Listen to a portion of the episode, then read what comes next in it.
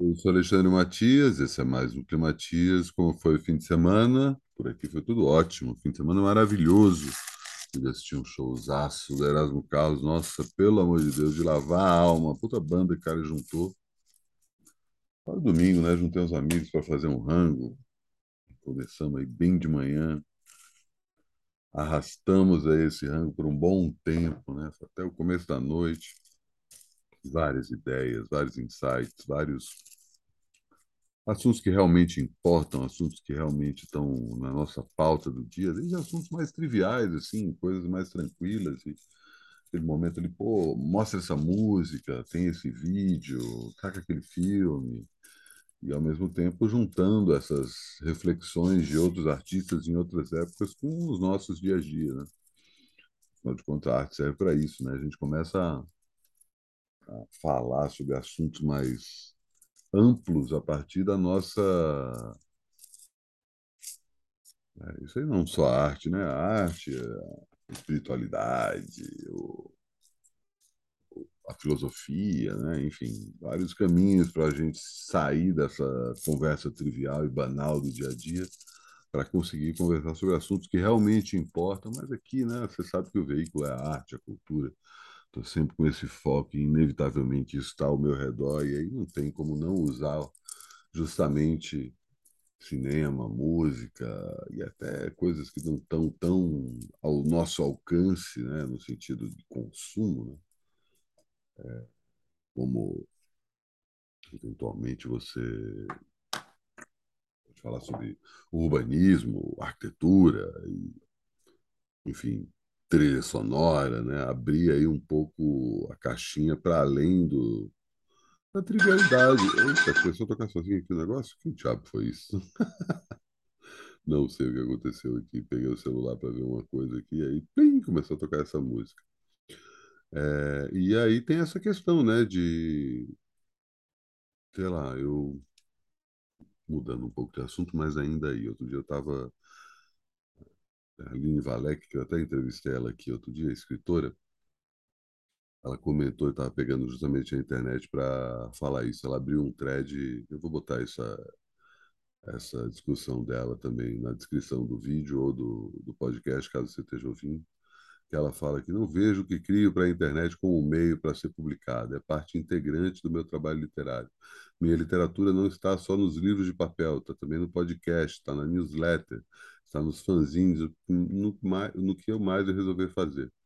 Sei que ainda é feito, sei que o que ainda é feito para a internet é encarado como algo menor, menos artístico. Vai tudo para a caixinha da produção de conteúdo. Eu odeio esse termo também. Vocês sabem. Escrito, essa, esse comentário é meu, né? Vocês também sabem. Escrevo na internet não porque é um imperativo de autopromoção, mas porque, para mim, escrever livros é lindo, mas não é o suficiente entendi que não posso ser escritora nos mesmos moldes que, sei lá, Virginia Woolf ou Mário de Andrade foram. Essa ideia de que se espera de um, de um escritor. Que eu posso é, escrever fazendo o que sei, gosto de misturar formatos, usando tudo que minha época me permite. Ninguém precisa seguir o caminho do outro. Faço o que faz, o que faz mais sentido para mim e faz parte a partir da minha proposta artística. Fazer podcast dá um trabalho desgraçado, eu não continuaria fazendo se não fizesse parte de uma obsessão louca de contar minhas histórias para todo, de todo jeito que eu puder. Aproveitando a sequência, está sendo muito visitada, dando exemplo do meu trabalho literário na internet. Aí ela dá o, o site dela, alinevalec.com.br, e eu fiz um comentário em cima disso. Aí deixe-me, por favor, ler a minha, o meu próprio tweet, que eu comentei que eu acho que essa discussão vai além disso. Obra é produto, arte é processo. O artista não, o artista não deixa de ser artista, não larga o expediente. E paga isso com sofrimento, que é um dos combustíveis da arte. A gente fica sempre nessa, né? E sai do Twitter e vem para aqui.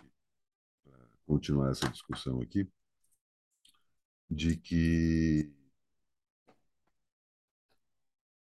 Especificamente falando de arte, né? E vocês sabem, a minha, não só a minha predileção pelo assunto, mas a minha consciência de que o trabalho que eu faço é artístico. E isso, como eu comentei nesse, nesse tweet, isso não é uma coisa que se desliga, é uma vocação, não é uma profissão. Né? Quando a gente escolhe fazer isso, é muito menos a gente que escolheu, é muito mais é, isso que escolhe a gente para nos transformar em veículo, e é uma, uma coisa que eu, é exatamente isso. Eu estou aqui quase meia-noite compartilhando isso com vocês.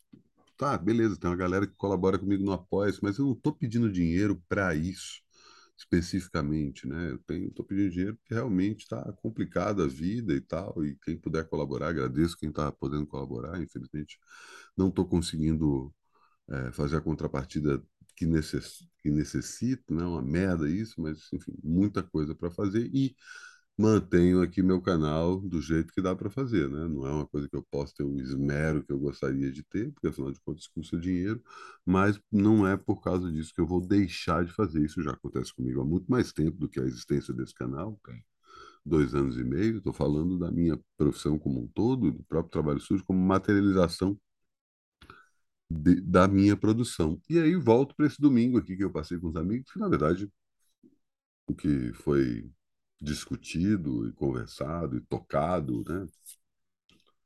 Quando ele puxou os violões e começou a, a fazer um som, isso não necessariamente é um produto, isso não necessariamente vai ser vendido, isso não necessariamente importa para as outras pessoas. Eu poderia colocar isso nas redes sociais também, né? Ah, olha só, transformar em conteúdo, né? E põe umas aspas esse conteúdo aí, porque realmente não me importa essa rotulação. Mas eu acho que tem uma coisa que é simplesmente aproveitar o momento, né? Já falei disso várias vezes e aproveitar esse momento para a gente se desintoxicar das notícias ruins. E aí, puxa, então, assunto que eu conversei outro dia, né? A gente ficou muito tempo sem se falar com várias pessoas, e aí é inevitável, quando você retoma a conversa, né? A gente necessariamente cai na questão da, da pandemia, do coronavírus, né? E fica meio remoendo esse assunto, né? Em alguns casos é mais drástico, teve gente que perdeu parentes, pessoas próximas, teve gente que passou por situações complicadas e tal, e como você ficou ali dois anos, dois anos e pouco sem ver essas pessoas, é inevitável que a gente fale disso. Mas à medida que a gente vai retomando aí os contatos, esse assunto continua presente. Eu não estou falando simplesmente para fingir que não existe, é claro que existe.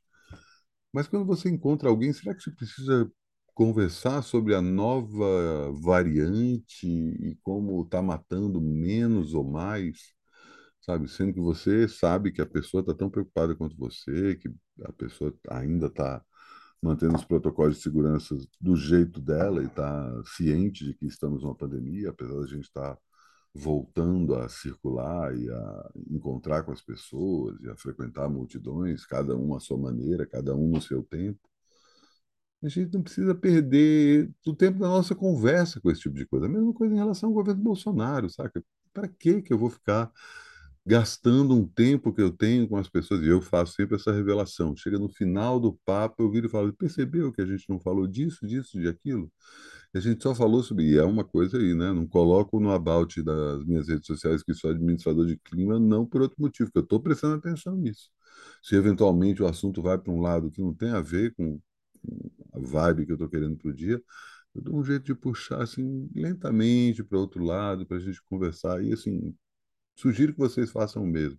Não é um trabalho fácil, não é um trabalho a gente tem que ficar alerta o tempo todo, mas isso faz com que a gente se reconecte com as pessoas a partir de outras questões, fale de assuntos que não estão no nosso dia a dia, que deveriam estar, e pare de falar sobre as coisas que nos atormentam, né? E entre essas coisas que nos atormentam também tem a questão do dinheiro, né? Tá tudo muito caro, a gente não aguenta mais pagar tanta coisa. Compara os preços de hoje com os preços de antes do governo Bolsonaro, é um absurdo. Olha só o preço do leite. Tá, a gente já sabe disso. Eu não estou menosprezando isso, eu não estou dizendo que a gente não precisa se preocupar com isso. A gente só não precisa ficar remoendo essas más notícias o tempo todo. As redes sociais fazem isso pra gente. Qualquer merda que acontece, a gente vê todo mundo tweetando essa merda e todo mundo tweetando suas opiniões sobre essa merda. Por que a gente precisa fazer isso também fora da internet? Enfim, resolvi compartilhar essa reflexão de fim de domingo com vocês. Agora eu vou ver o episódio novo do Westworld. Nesse, nessa segunda-feira, em algum momento do dia, entra mais uma edição do Cine Ensaio. Eu e o André Gacciotti, né, o programa aqui do canal sobre cinema, pegamos aí ponto de partida gostamos bastante do novo Top Gun a ponto de falarmos de uma reinvenção do formato blockbuster como estética. A gente fala bastante sobre o filme novo estrelado pelo Tom Cruise, mas não só sobre ele, cita outros exemplos de como o cinema de alcance de massas deu uma espécie de uma é, achatada em termos de profundidade aí tanto das cenas de ação, das cenas de diálogo, né, com o advento da computação gráfica e também a massificação do, desse tipo de filme a partir do momento que a Disney comprou as principais franquias e começou a entupir a gente com essas informações. E como tem uma nova safra de filmes voltando a dar uma profundidade a essas, essas questões. A gente fala do Top Gun como gancho, mas sei lá, tem filme indiano, tem filme novo do Michael Bay, enfim. Tem é, possibilidades estéticas que estão sendo cogitadas em lugares que a gente menos espera e que estão dando certo. O papo surge em algum momento dessa segunda-feira, acho mais provável no final do dia, mas para garantir, assina o meu canal e aperta o sino e também o,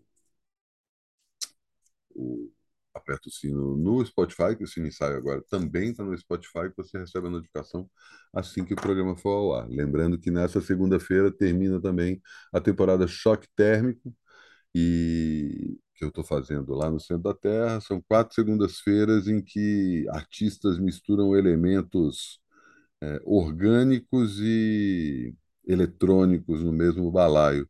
A gente já teve aí, abrimos com o Taxidermia da Jadsa com o João Meirelles, né, com a participação do Pedro Bigman.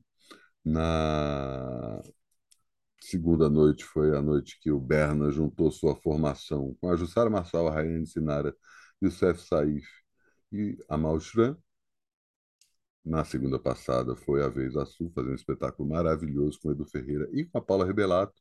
E na segunda, quem toca é a Tel Charbel, que chamou o saxofonista Vinícius Rodrigues e o Guilherme Dalmeida, baixista do Terno, para experimentar aí seu trabalho autoral. Acontece nessa segunda-feira.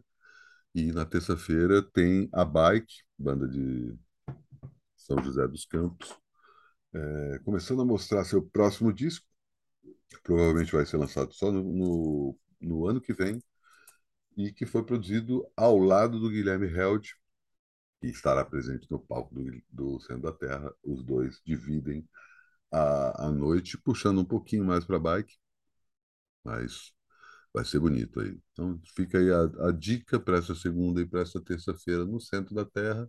Aparece por lá o link para comprar os ingressos para essas duas apresentações está aí na descrição do vídeo ou do podcast. E assim encerro mais um Climatias. Até amanhã.